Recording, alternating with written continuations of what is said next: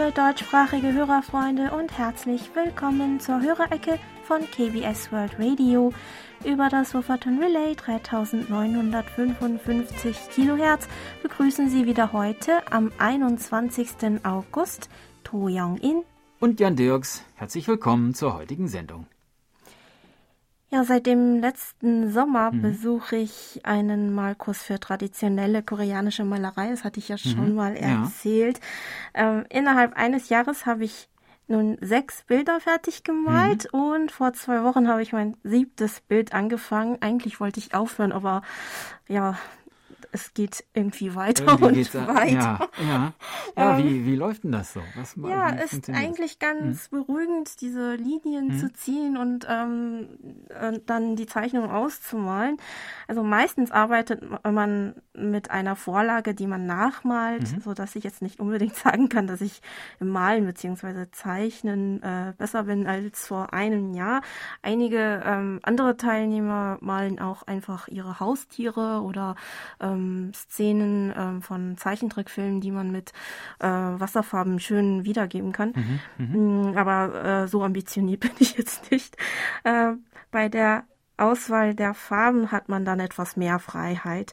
Äh, bislang hatte ich meistens Blumen und andere Pflanzen gemalt. Mein siebtes ist ein Bild von einer Katze, die in der freien Natur spielt. Ähm, aber als nächstes will ich mich auch einmal an Menschenmotiven versuchen, mhm. vor allem an Frauenbildern aus der koreanischen Genremalerei, äh, wovon heute eigentlich nur wenige Werke existieren. Mhm. Eine der repräsentativen Genremalereien in, mit Frauenmotiv ist das Bildnis einer schönen Frau auf Koreanisch Bindo von Shin Yun-bok, einem Hofkünstler der späten Joseon-Zeit. Es handelt sich um das einzige noch existierende Frauenporträt aus dieser Zeit und ist deshalb in der koreanischen Kunstgeschichte von großer Bedeutung. Hm. Dieses Bild zeigt eine elegante Dame der Oberschicht aus der späten Joseon-Zeit, die als Verkörperung des Schönheitsideals der Vormoderne gelten kann. Sie wird zwar häufig für eine Kiesheng, also eine professionelle Unterhalterin, gehalten, ihre Kleidung lässt aber auf eine Adlige schließen. Das Haar dieser Frau, die noch in ihren Zwanzigern sein dürfte, ist sauber nach hinten gekämmt und in einer dicken Flechte um den Kopf gesteckt, wobei ein dekoratives Haarteil von moderater Größe für etwas mehr Volumen sorgt. Ihr weißes, mit blau-roten Besetzen verziertes Chogori, das Bolero-artige Oberteil der traditionellen koreanischen Frauentracht Hanbok, das sie zu ihrem Rock in hellem Indigoblau trägt, wirkt schlicht und prächtig zugleich. Die blau-rote Stoffhaarschleife und das rote Band an der Seite des Chogori betonen die Schönheit der Frau. Die Art, wie ihr leicht zur Seite gedrehter Fuß in der weißen Stoffsocke unter dem langen, bauschigen Rock hervorlugt und der Ausdruck auf ihrem graziös gesenkten Gesicht haben etwas leicht Kokettes an sich. Wegen seines feinen Malstils und der Auswahl seiner Malmotive hatten einige den Verdacht, dass Shin Yun-bok in Wahrheit eine Frau sein könnte. Mhm. Aber wenn man bedenkt, wie schwierig es für Frauen vor allem in der späten Joseon-Zeit war, eine eigene Karriere aufzubauen, ist dies höchst unwahrscheinlich. Aus diesem Grund gab es aus dieser Zeit nur sehr wenige Frauen, die sich trotz Talent einen Namen als Künstlerin machen konnten. Zu ihnen gehörten unter anderem professionelle Unterhalterinnen wie Hwang Jini und Me Chang, die insbesondere für Dichtkunst äh, bekannt waren, da sie in ihrem Leben unabhängiger sein konnten als gewöhnliche verheiratete Frauen damals. Joseon ist ja gemeinhin als äh, paternalistische Gesellschaft bekannt, doch setzte diese Entwicklung erst nach dem 17. Jahrhundert ein. Bis zur mittleren Joseon-Zeit legten viele Familien größeren Wert auf mütterliche Bindungen und lebten oft im Hause der Großeltern mütterlicherseits. Das war auch der Fall für Shin Saimdang, die 1504 als zweite von fünf Töchtern im Hause ihrer Großeltern mütterlicherseits in Gangneung in der Kangwon-Provinz geboren wurde. Ihr künstlerisches Talent wurde von der Familie stets gelobt und vor allem von ihrer Großmutter gefördert, so dass sie ihr Talent entfalten konnte. Schon bald war sie bekannt für ihre mit feinem Pinselstrich und bunten Farben gemalten Blumen- und Insektenbilder. Die Bilderreihe Chochungdo, wortwörtlich Bildnis von Pflanzen und Insekten, ist heute immer noch sehr beliebt und wird von vielen Hobbymalern und Malerinnen wie eben auch Jongin nachgemalt. Genau. Mhm. Ähm, wie lebendig und originalgetreu ihre Bilder waren, belegen einige Anekdoten, die von Mund zu Mund weitergegeben wurden.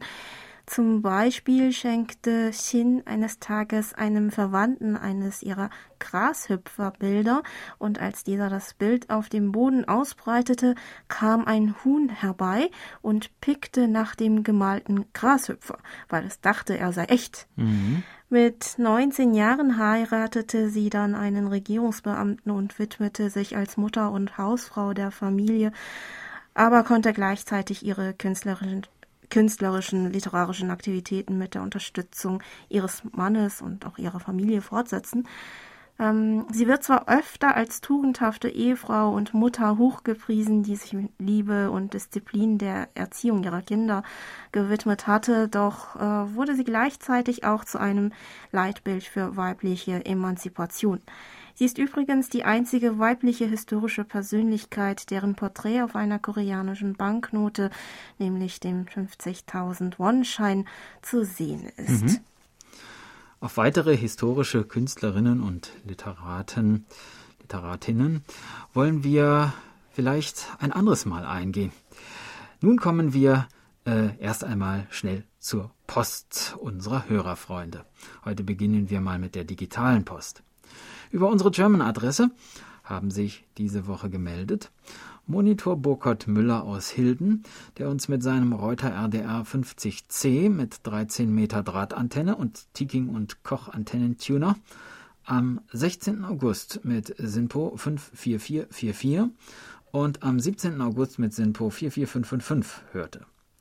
Und Heinz Haring aus dem österreichischen Kapfenberg, der uns mit einem Grundig-Satellit 600 Professional mit Teleskopantenne am 16. August mit SIO 433 empfangen konnte. Leider sehr starke Hintergrundgeräusche und etwas Fading. Signal jedoch brauchbar, kommentierte Herr Haring noch bezüglich des Empfangs. Reinhard Schumann aus Gommern konnte uns mit seinem Sangern ATS 909X mit Teleskopantenne vom 8. bis zum 15. August mit Simpo 5x5 empfangen und schrieb uns noch, ich möchte Ihnen und Südkorea zum Unabhängigkeitstag am 15. August gratulieren und wünsche allen Koreanern Frieden auf der koreanischen Halbinsel. Auch Monitor Paul Gager aus Wien und Monitor Bernd Seiser aus Ottenau haben uns ihre Grüße zu diesem Tag übermittelt. Herr Seiser richtete uns auch seine Glückwünsche zur Gründung des koreanischen Auslandsdienstes am 15. August 1953 aus. Vielen Dank. Hans-Peter Themann aus Fuldatal hörte uns am 7. August mit seinem Reuter RDR 55E mit SIMPO 55444. Der Empfang der Sendung war wieder problemlos. Interessant waren die Infos zum Bogenschießen und Teemuseum, fügte Herr Themann noch hinzu. Monitor Nuri Streichert aus Hildesheim meldete einen Kurzwellenempfang von SINPO 5x4 am 14. August und SINPO 44343 am 15. August. In seiner E-Mail erzählte er uns, dass sein Schwager und der kleine Leo für neun Tage im Schwedenurlaub sind. Und äh, Herr Streichert schrieb uns dann weiter. Ich mache es mir während der Zeit zu Hause gemütlich und ruhe mich aus, da es nach der Rückkehr der beiden etwas stressiger wird.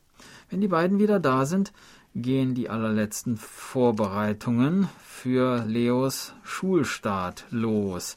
Das gipfelt dann darin, darin, dass Anfang September die Großeltern aus Bayern kommen und dann noch seine Tante und sein Onkel aus Berlin. Dazu kommen dann noch Oma und Opa aus Hildesheim. Ja, das wird mhm. ja ganz spannend, vor allem für Leo. Ähm, in Bezug auf den Notfall auf der Busreise, über den Monitor Volker mhm. Wilschrei aus Dillingen ähm, in seinem Empfangsbericht berichtet hatte, ähm, schrieb uns Herr Streichert noch. Vor kurzem habe ich meinen Neffen vom Kindergarten abgeholt.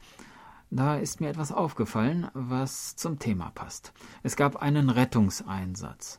Es musste ein Krankenwagen der 2,5 Kilometer entfernten Johanniter kommen, obwohl die Malteser mit ihrem Wagen an ihrem Hauptsitz nur 200 Meter entfernt liegen. Auf Anfrage hieß es, die Malteser wären zwar schneller gewesen, aber die Straße, wie gesagt 200 Meter weiter, gehört schon nicht mehr in ihren Bereich. Gibt's sowas in Korea auch? Schließlich kommt es bei manchen Erkrankungen auf jede Sekunde an und entscheidet über Leben oder Tod. Also wir konnten jetzt keinen Bericht über einen ähnlichen Vorfall in mhm. Korea finden, aber nach den gesetzlichen Vorschriften heißt es, dass Rettungskräfte zwar grundsätzlich für die Stadt bzw. Provinz verantwortlich sind, in der sie im Dienst, äh, Dienst, äh, Dienst sind, mhm. aber je nach Weisung und Entscheidung des Leiters bzw. des Verantwortlichen bei Bedarf auch in Bereiche außerhalb ihrer Stadt und Provinz geschickt werden können, zum Beispiel wenn ein Rettungswagen einer anderen Dienststelle schneller vor Ort sein kann oder bei größeren Katastrophenfällen, bei denen viele Hilfskräfte erforderlich sind. Letztes Jahr im Mai führte die Nationale Feuerwehr ein landesweites System ein, wonach 439 gemeinsame Einsatzbereiche definiert wurden, wo Städte und Provinzen aneinander grenzen. Dadurch können diejenigen Einsatzkräfte, die sich am nächsten zum Unfallort befinden, losgeschickt werden, auch wenn sie eigentlich für den Bereich primär nicht zuständig sind. Eine weitere E-Mail haben wir von Monitor Lothar Rennert aus Berlin erhalten, der uns schreibt, in Ihren Nachrichten vom 31.07. wurde über einen tödlich verunglückten Bergsteiger berichtet. Das brachte mir schreckliche Erinnerungen an eine Begebenheit während einer Reise an den Baikalsee zurück. 2009 besuchten wir die Insel Olchon im Baikalsee. Dort unternahmen wir eine Wanderung nach Frau Boy. Ich weiß nicht, ob ich das richtig ausgesprochen habe. Mhm. Ähm, der Nordspitze dieser Insel. Zwei Mitglieder unserer Gruppe konnten es nicht lassen, die befestigten Wege zu verlassen und in den Steilwänden herumzuklettern. Dabei stürzte Klaus, mit dem ich am Morgen noch gescherzt hatte, ab und verunglückte tödlich. Das war am dritten Tag dieser Reise. Über den restlichen Reisetagen lag ein grauer Schleier. Seitdem habe ich keine richtige Reiselust mehr. Ja, das ist hm. wirklich sehr traurig, auch irgendwie verständlich nach einem solchen hm. traumatischen hm. Erlebnis. Also es muss wirklich ein großer Schock für Sie ähm, gewesen sein. Ähm, von Herrn Rennert haben wir dann noch über die Internetberichtsvordrucke seine Berichte für den Empfang im Juli erhalten, wofür wir uns bedanken. Die Empfangswerte lagen bei ihm im letzten Monat bei Simpo 5x1 bis 5x3 auf der Kurzwelle. Über die Internetberichtsvordrucke meldete sich dann noch Rainer Burger aus Andalusien in Spanien der uns am 10. August mit seinem Sony-Empfänger mit SINPO 43444 gehört hat. Ich bin zurzeit im Urlaub und habe mir eine Empfangsantenne aus einer defekten Amateurfunkantenne gebastelt und jetzt höre ich euch gut, fügte Herr Burger noch hinzu. Am gleichen Tag konnte uns Wolfgang Maschke aus Kehl auf der Kurzwelle mit SINPO 43333 empfangen und fand vor allem das Märchen in der Sendung Es war einmal sehr schön, wie er schreibt.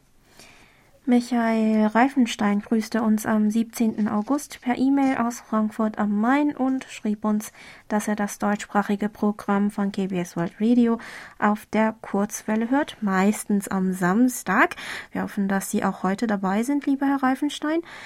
Monitor Herbert Jörger aus Bühl verzeichnete am 14. August mit seinem Grundig-Satellit 1000 und eingebauter Teleskopantenne einen Empfang von SINPO 5x4 und fügte noch hinzu, Ihre Sendung war sehr spannend und interessant. Vielen Dank, lieber Herr Jörger. Äh, in ein paar Tagen können Sie uns Ihr Feedback zu unserem Programm übrigens auch wieder bei der Umfrage zur Hörerzufriedenheit geben. Am 25. August beginnt nämlich unsere jährliche Umfrage zur Hörerzufriedenheit, die wir dieses Jahr äh, wieder nur online durchführen. Den Link zur Umfrage werden Sie ab dem kommenden Mittwoch auf unserer Homepage finden können. Und Sie können dann bis zum 29. September an der Umfrage teilnehmen. Für die Verbesserung des Programms sowie für den Erhalt unseres deutschsprachigen Programms, vor allem auf der Kurzwelle, ist uns jede Meinung und jeder Vorschlag von unseren Hörerfreunden wichtig. Mhm. Daher würden wir uns sehr darüber freuen, wenn auch dieses Jahr wieder möglichst viele von Ihnen mitmachen könnten. Wir danken schon im Voraus für Ihre Teilnahme und Unterstützung. Nun ist Zeit für ein wenig Musik. Wir hören Kim Hye-jin und John Jina mit Common-Go Hansangok Fantasie für Common-Go. an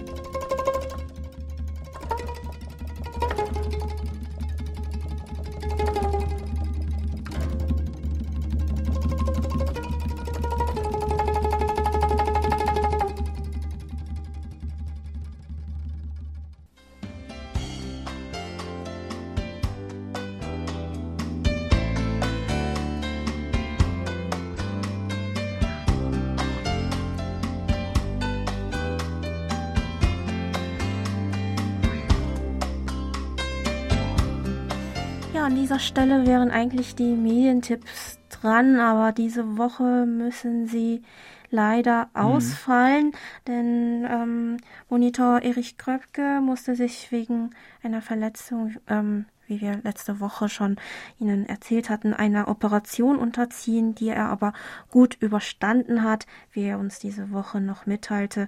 Und ja, die Gesundheit mhm. hat nun mal vor allen anderen Dingen Vorrang. Wir wünschen Herrn Kröpke noch mal alles Gute und eine schnelle Genesung. Ja, und machen nun mit der Post gleich weiter.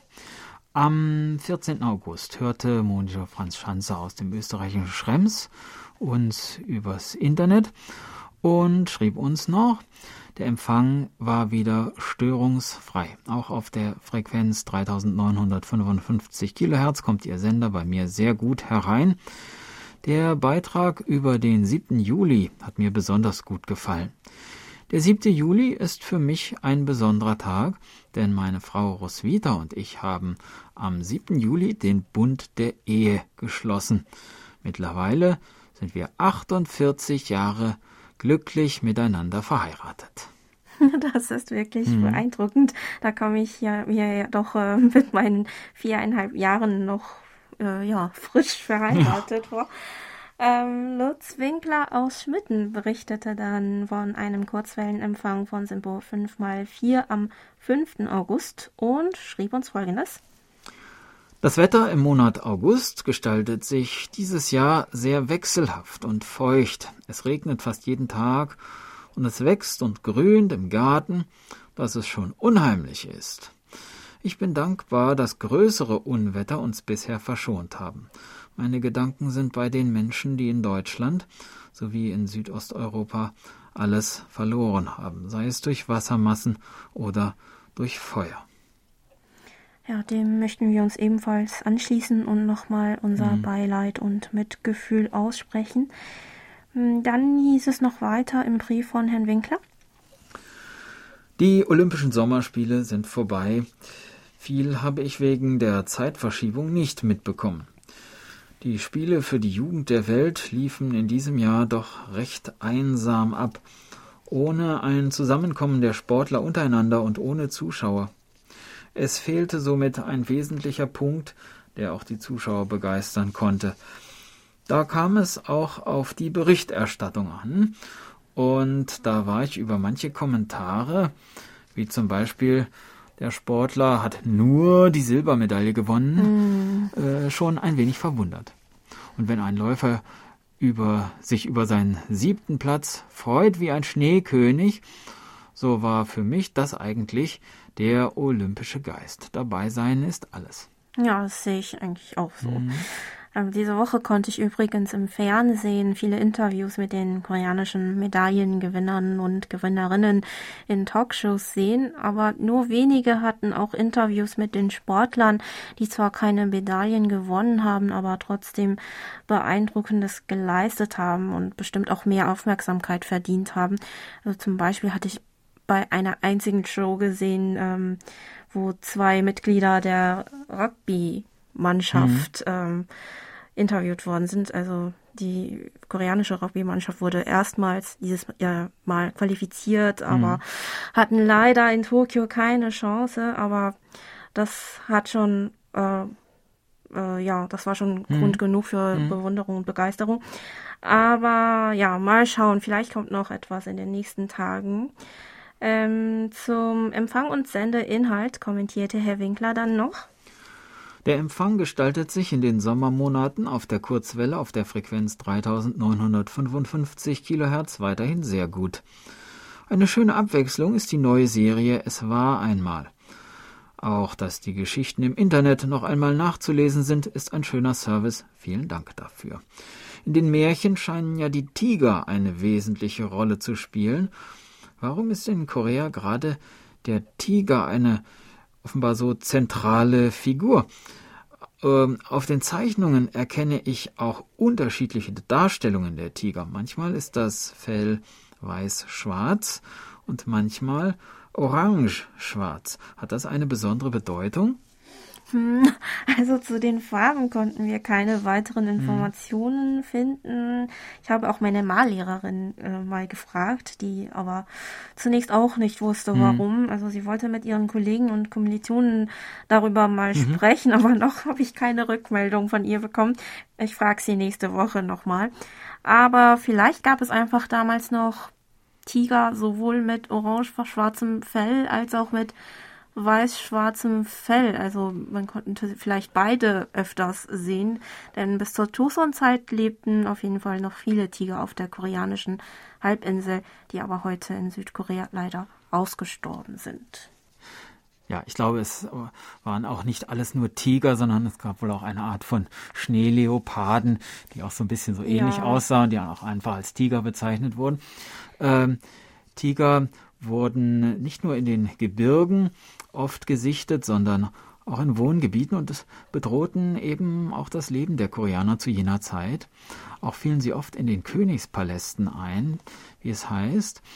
Im Jahre 12.020 soll ein Tiger vor dem Schlafgemach des Königs gesichtet worden sein.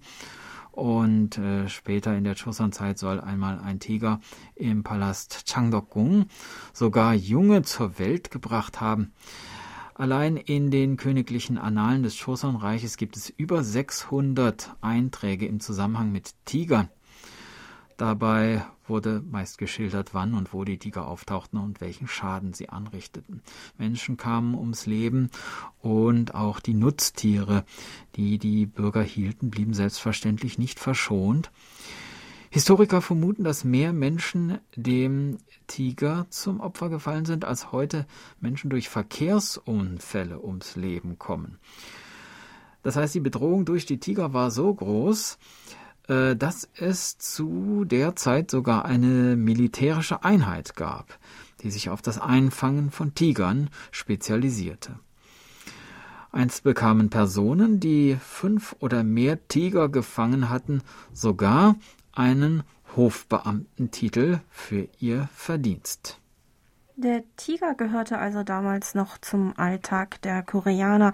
Darauf ist wohl auch zurückzuführen, dass in vielen Volkserzählungen sowie alten koreanischen Sprichwörtern und Redewendungen, von denen wir in der letzten Hörerecke kurz gesprochen hatten, der Tiger so oft auftaucht. Auch wenn er ein äußerst gefürchtes Tier war, wurde er gleichzeitig auch als Gottheit verehrt, was sich vor allem in der Malerei zeigt. So war es zum Beispiel in der Joseon-Zeit Brauch, am ersten Tag des neuen Mondjahres auf die eine Seite der Eingangstür das Bild eines Drachen und auf die andere das eines Tigers zu kleben. Der Tiger sollte böse Geister, die dem Haushalt schaden könnten, abwehren, der Drache segenbringende Geister anziehen. Sie brachten also ein, den, ein und denselben Zweck unterschiedlich zum Ausdruck, auf magische Weise Frieden und Glück in der Familie bewahren. Unter den einfachen Bürgern herrschte andererseits auch der mhm. Glaube vor, dass man einen Sohn bekommt, der später in einer hochrangigen Position am Hof arbeiten wird, wenn man ein Bild eines Tigers zu Hause aufhängt. Eines der bekanntesten Tigermotive der koreanischen Volksmalerei ist das Bild Elster und Tiger. Das ist übrigens das Bild, das auf unserer Märchen-CD mit der Stimme von Anne Stern-Co. aus dem Jahr 2009 für das fünfte KBS-Hörertreffen zu sehen ist.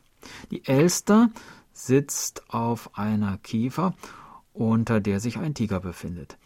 Die Elster soll eine Überbringerin guter Nachrichten sein, während der Tiger Unheil abwehren soll.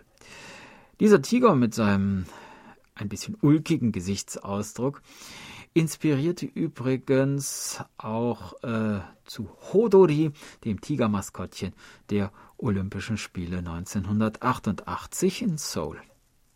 Ja, soweit zu den mhm. Tigern und es geht weiter mit der Post.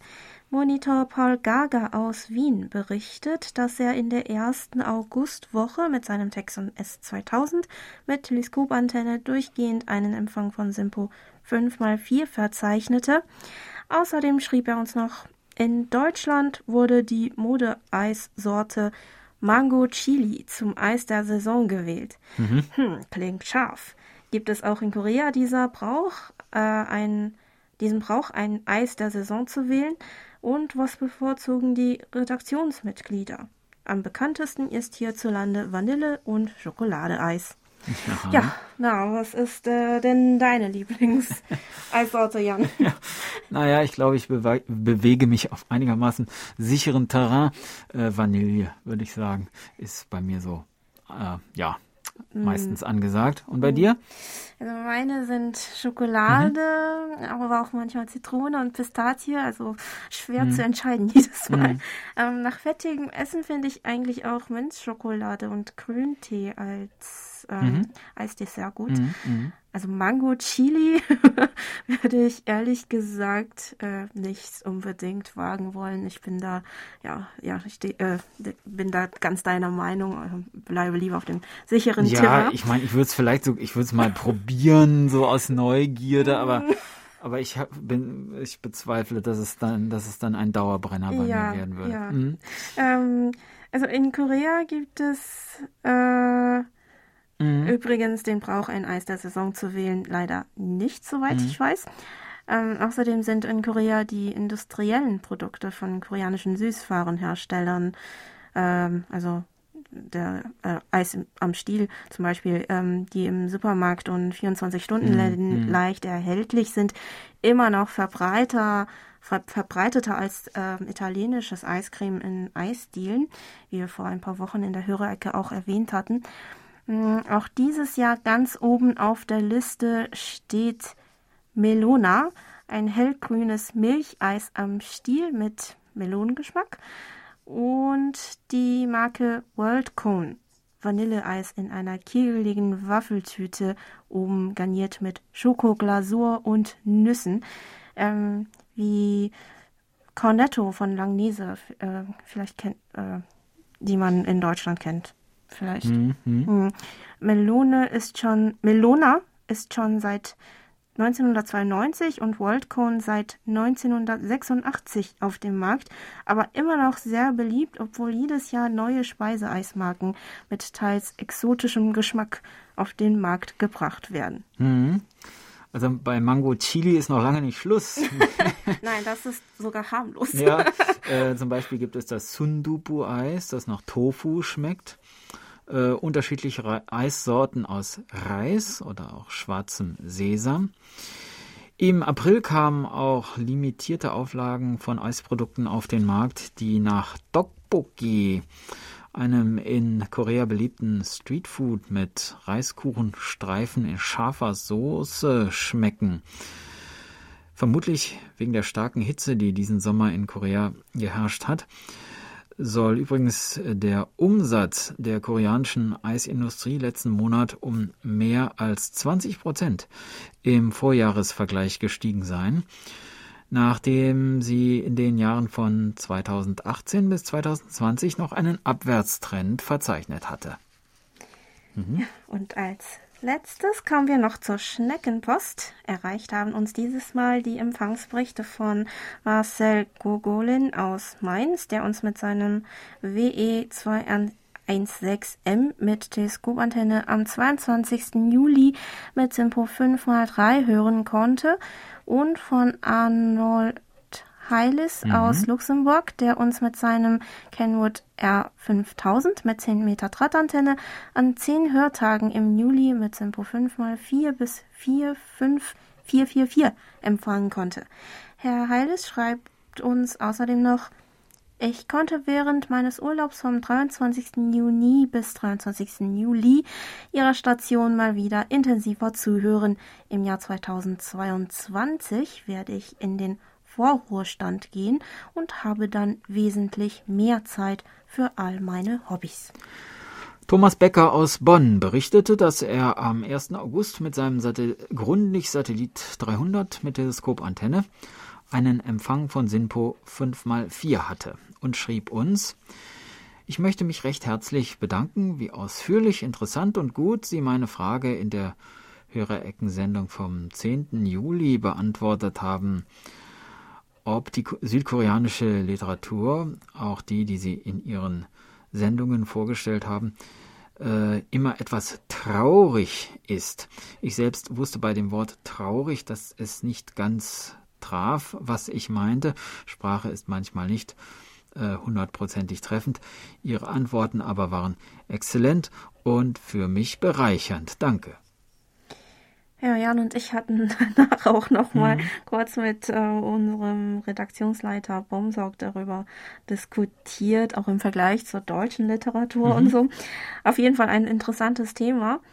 Ähm, dann haben wir noch von Johann Ruff seine Empfangsberichte für die Monate Juni und Juli erhalten, in denen er mit seinem XH Data D808 mit Teleskopantenne einen Empfang von Simpo 45444 bis 55444 verzeichnete. Dazu hatte Herr Ruff noch einige Fragen hinzugefügt. Im Zusammenhang mit der Fußball-EM fragte uns Herr Ruff zum Beispiel, wie viele ausländische Spieler sind in den koreanischen Fußballligen aktiv? In der Spielsaison 2021 sind 44 ausländische Fußballspieler in der ersten Männerliga und 31 in der zweiten dabei. Die meisten kommen aus Brasilien. Als einziger deutscher Fußballspieler steht derzeit der Stürmer Stanislav Ilyuchenko bei Jeonbuk Hyundai Motors FC unter Vertrag. Äh, wir hatten übrigens auch letztes Jahr in der Sendung Treffen zweier Welten ein Interview mit dem Österreicher Armin Mujakic geführt, der äh, zeitweilig für Chongnam Asan FC spielte, mittlerweile aber wohl wieder in die Heimat zurückgekehrt ist. In Bezug auf den Beitrag über Regenschirme in der Hörerecke vom 10. Juli und wie häufig sie in der Sommerzeit im Fundbüro auftauchen, fragte uns Herr Ruff noch, gibt es in Korea eine Belohnung, wenn im Fundbüro ein gefundener Geldbetrag abgegeben wird? Ja, wenn man einen gefundenen Geldbetrag oder Gegenstand bei der Polizei oder im Fundbüro an der U-Bahn-Station abgibt und meldet, kann der Finder per Gesetz beim Eigentümer eine Belohnung in Höhe von 5 bis 20 Prozent des Betrags einfordern. Wenn der Besitzer das verweigert, kann der Finder damit auch vor Gericht gehen. Wenn die Person einen Geldbetrag gefunden, aber innerhalb von sieben Tagen nicht bei der Polizei bzw. im Fundbüro gemeldet hat, gilt dieses Gesetz nicht und die Person hat auch keinen Anspruch auf eine Belohnung, sondern kann sich der Unterschlagung schuldig machen.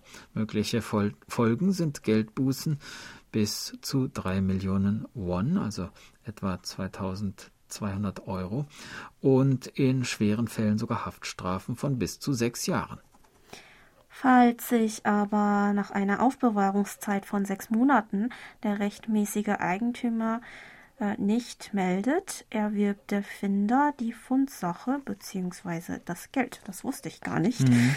Ähm, dafür muss der Finder aber eine Steuer in Höhe von 22 Prozent des Fundwertes bzw.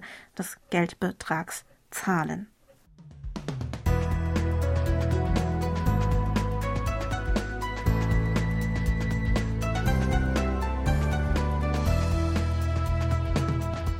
Sie hören KBS World Radio mit der Hörerecke. Geburtstagsecke. Auf der Geburtstagsliste von Monitor Bernd Seiser stehen diese Woche Hartmut Vogt in Ludwigslust, Anna Seiser aus Ottenau, Harry Niebuhr in Celle und Dimitri Kutosov in Russland. Herzlichen Glückwunsch zum Geburtstag und alles Gute, viel Freude und viel Gesundheit.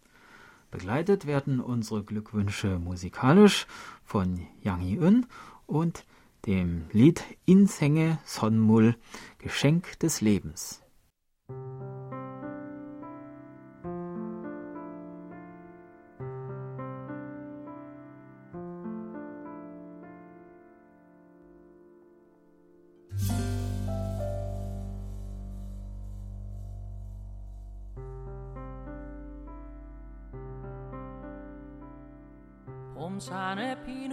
꽃이 그리도 그리도 고울 줄이야. 나이가 들기 전엔 정말로 정말로 몰랐네. 봄산에 지는 꽃이 그리도 그리도 고울 나이가 들기 전엔 정말로 생각을 못했네.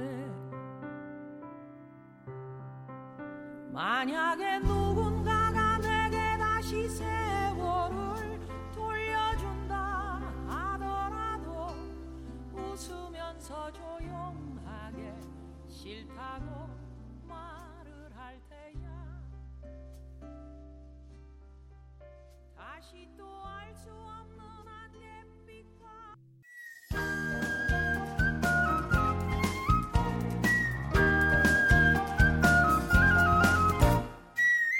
Schön hier.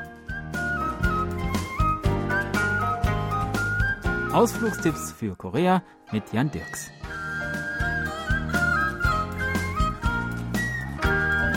Wir sind unterwegs mit der Gyeonggi-Jungang-Linie und erreichen heute deren nordwestliche Endstation Munsan. Warum ist hier Endstation? Nun, wir befinden uns nicht weit, genauer gesagt nur sieben Kilometer von der nordkoreanischen Grenze entfernt. Zehn Fußminuten vom U-Bahnhof Munsan entfernt liegt Imjin-kak, ein Park, der dem Thema der Wiedervereinigung gewidmet ist. Dieser Park, der 1972 in der Hoffnung gebaut wurde, dass eines Tages die Wiedervereinigung möglich sein würde, ist jetzt einer der bekanntesten DMZ-Touristenorte für Ausländer, da der Besuch ohne Sicherheitskontrollen möglich ist.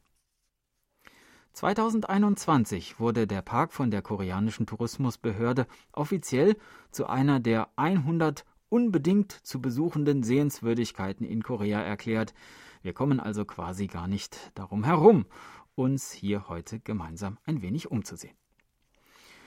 Vor Imjinkat befindet sich die im Koreakrieg zerstörte Gyeonggi-Bahnlinie. Züge fahren auf diesem Gleis keine mehr. Ein alter Dampfwagen, der im Koreakrieg von Granaten getroffen wurde und in diesem Zustand noch immer hier steht, erinnert an die Schrecken des Krieges und an die immer noch fortbestehende Teilung des Landes. Auf einer Fußgängerbrücke, der sogenannten Freiheitsbrücke, kann man in Richtung des Flusses Imjinkang gehen, wo sich die eigentliche Freiheitsbrücke, nämlich die Eisenbahnbrücke, befindet, die die Nord- und Südseite des Flusses miteinander verbindet.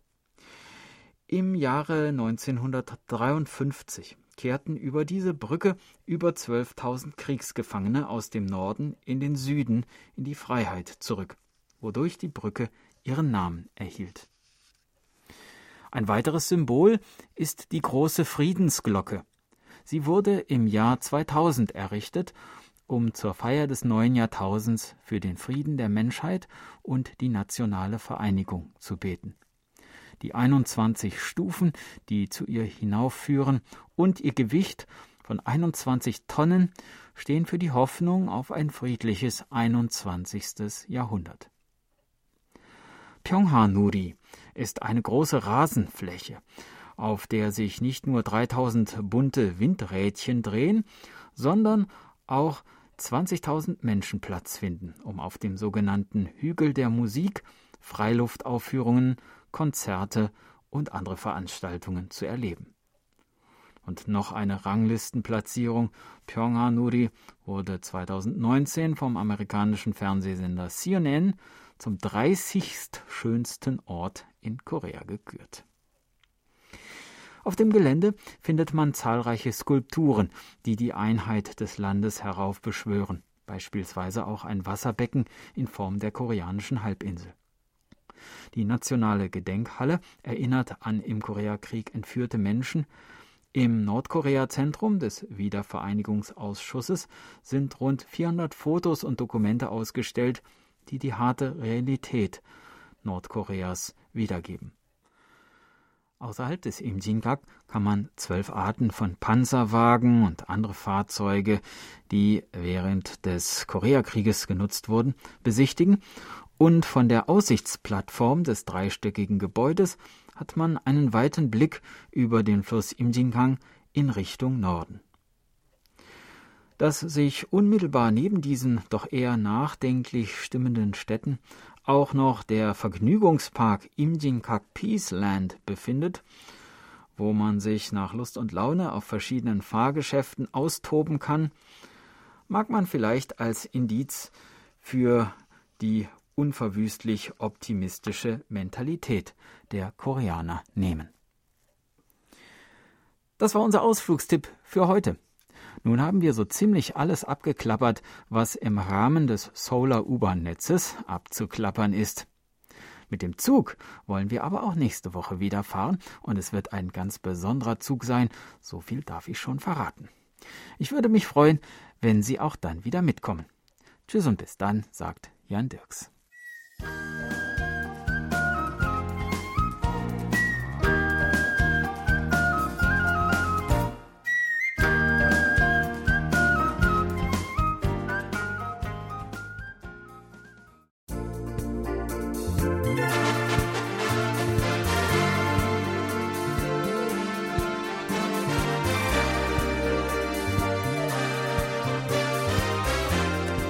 So, das war's wieder einmal für heute.